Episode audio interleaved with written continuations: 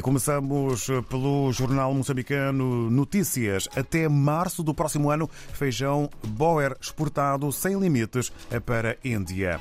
Reduz insegurança alimentar no país é um outro título que marca a presença na capa do Notícias de hoje, que escreve também sobre o presidente da República já nos Estados Unidos. Newsy fala amanhã nas Nações Unidas porque o presidente João Lourenço discursa hoje na cimeira dos odds na ONU. Este, passando já eh, de para outro jornal. Este é o título eh, maior para a capa do Jornal de Angola sobre a sessão número 78 da Assembleia Geral das Nações Unidas.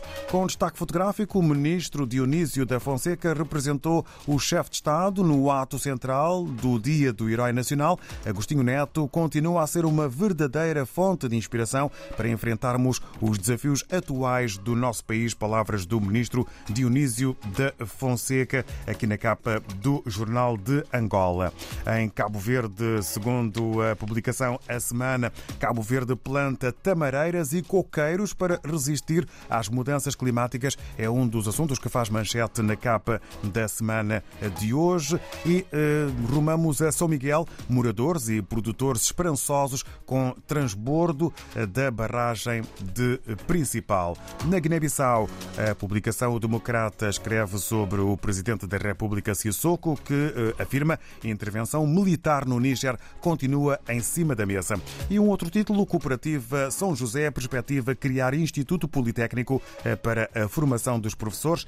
Assim está a imprensa guineense. No Brasil, olhamos para o Globo eh, com um saldo de 90 bilhões de dólares. Brasil terá superávit recorde com salto nas exportações do agronegócio. Apesar do número positivo, especialistas alertam para perda de espaço da indústria.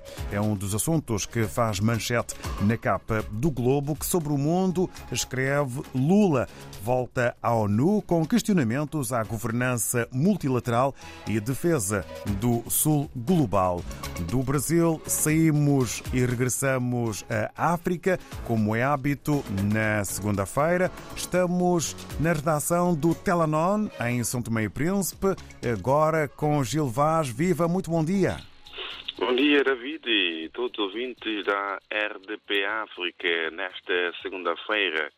Para dizer que nesta segunda-feira o jornal Telanon faz destaque a, ao desporto com jogos das principais ligas nacionais com referência à primeira divisão, onde o primeiro e segundo classificado não facilitam na corrida doméstica. 6 de setembro, Monte Café venceram e mantém-se assim eh, a distância de cinco pontos na corrida ao título na ilha de São Tomé. É uma notícia que podemos conferir nesta segunda-feira com mais detalhes. Também destacamos a Ilha do Príncipe, onde eh, o líder Operários venceu eh, por 4-0 e está encaminhado assim para a conquista do bicampeonato na região autónoma do Príncipe. Também destacamos segunda e terceira uh, divisões, onde já conhecemos assim uh, o, as equipas que vão subir escalão nessas uh, divisões. Na segunda divisão, o Guadalupe regressa ao primeiro escalão, enquanto que na divisão de honra que Morabeza regressa ao segundo escalão. Também destacamos nesta segunda-feira os 25, uh, melhor, o caso 25 de novembro, onde o advogado do único sobrevivente diz que o juiz impede a defesa. Uh, o advogado diz que o Estado de São Tomé pretende, desta forma, evitar que seja provada a inocência de Bruno Afonso. Como sabemos, o Bruno Afonso, Lucas, é o único sobrevivente do caso 25 de novembro para dizer que o julgamento acontece no próximo dia 25 de corrente mês. Também destacamos nesta segunda-feira os 50 anos da Alemanha nas Nações Unidas. É um artigo que nós podemos conferir eh, nesta segunda-feira na mais recente edição do jornal Telenor. Também destacamos eh, nesta segunda-feira eh, esta notícia que dá conta que a Índia apresentou ITEC Day em São Tomé e Príncipe.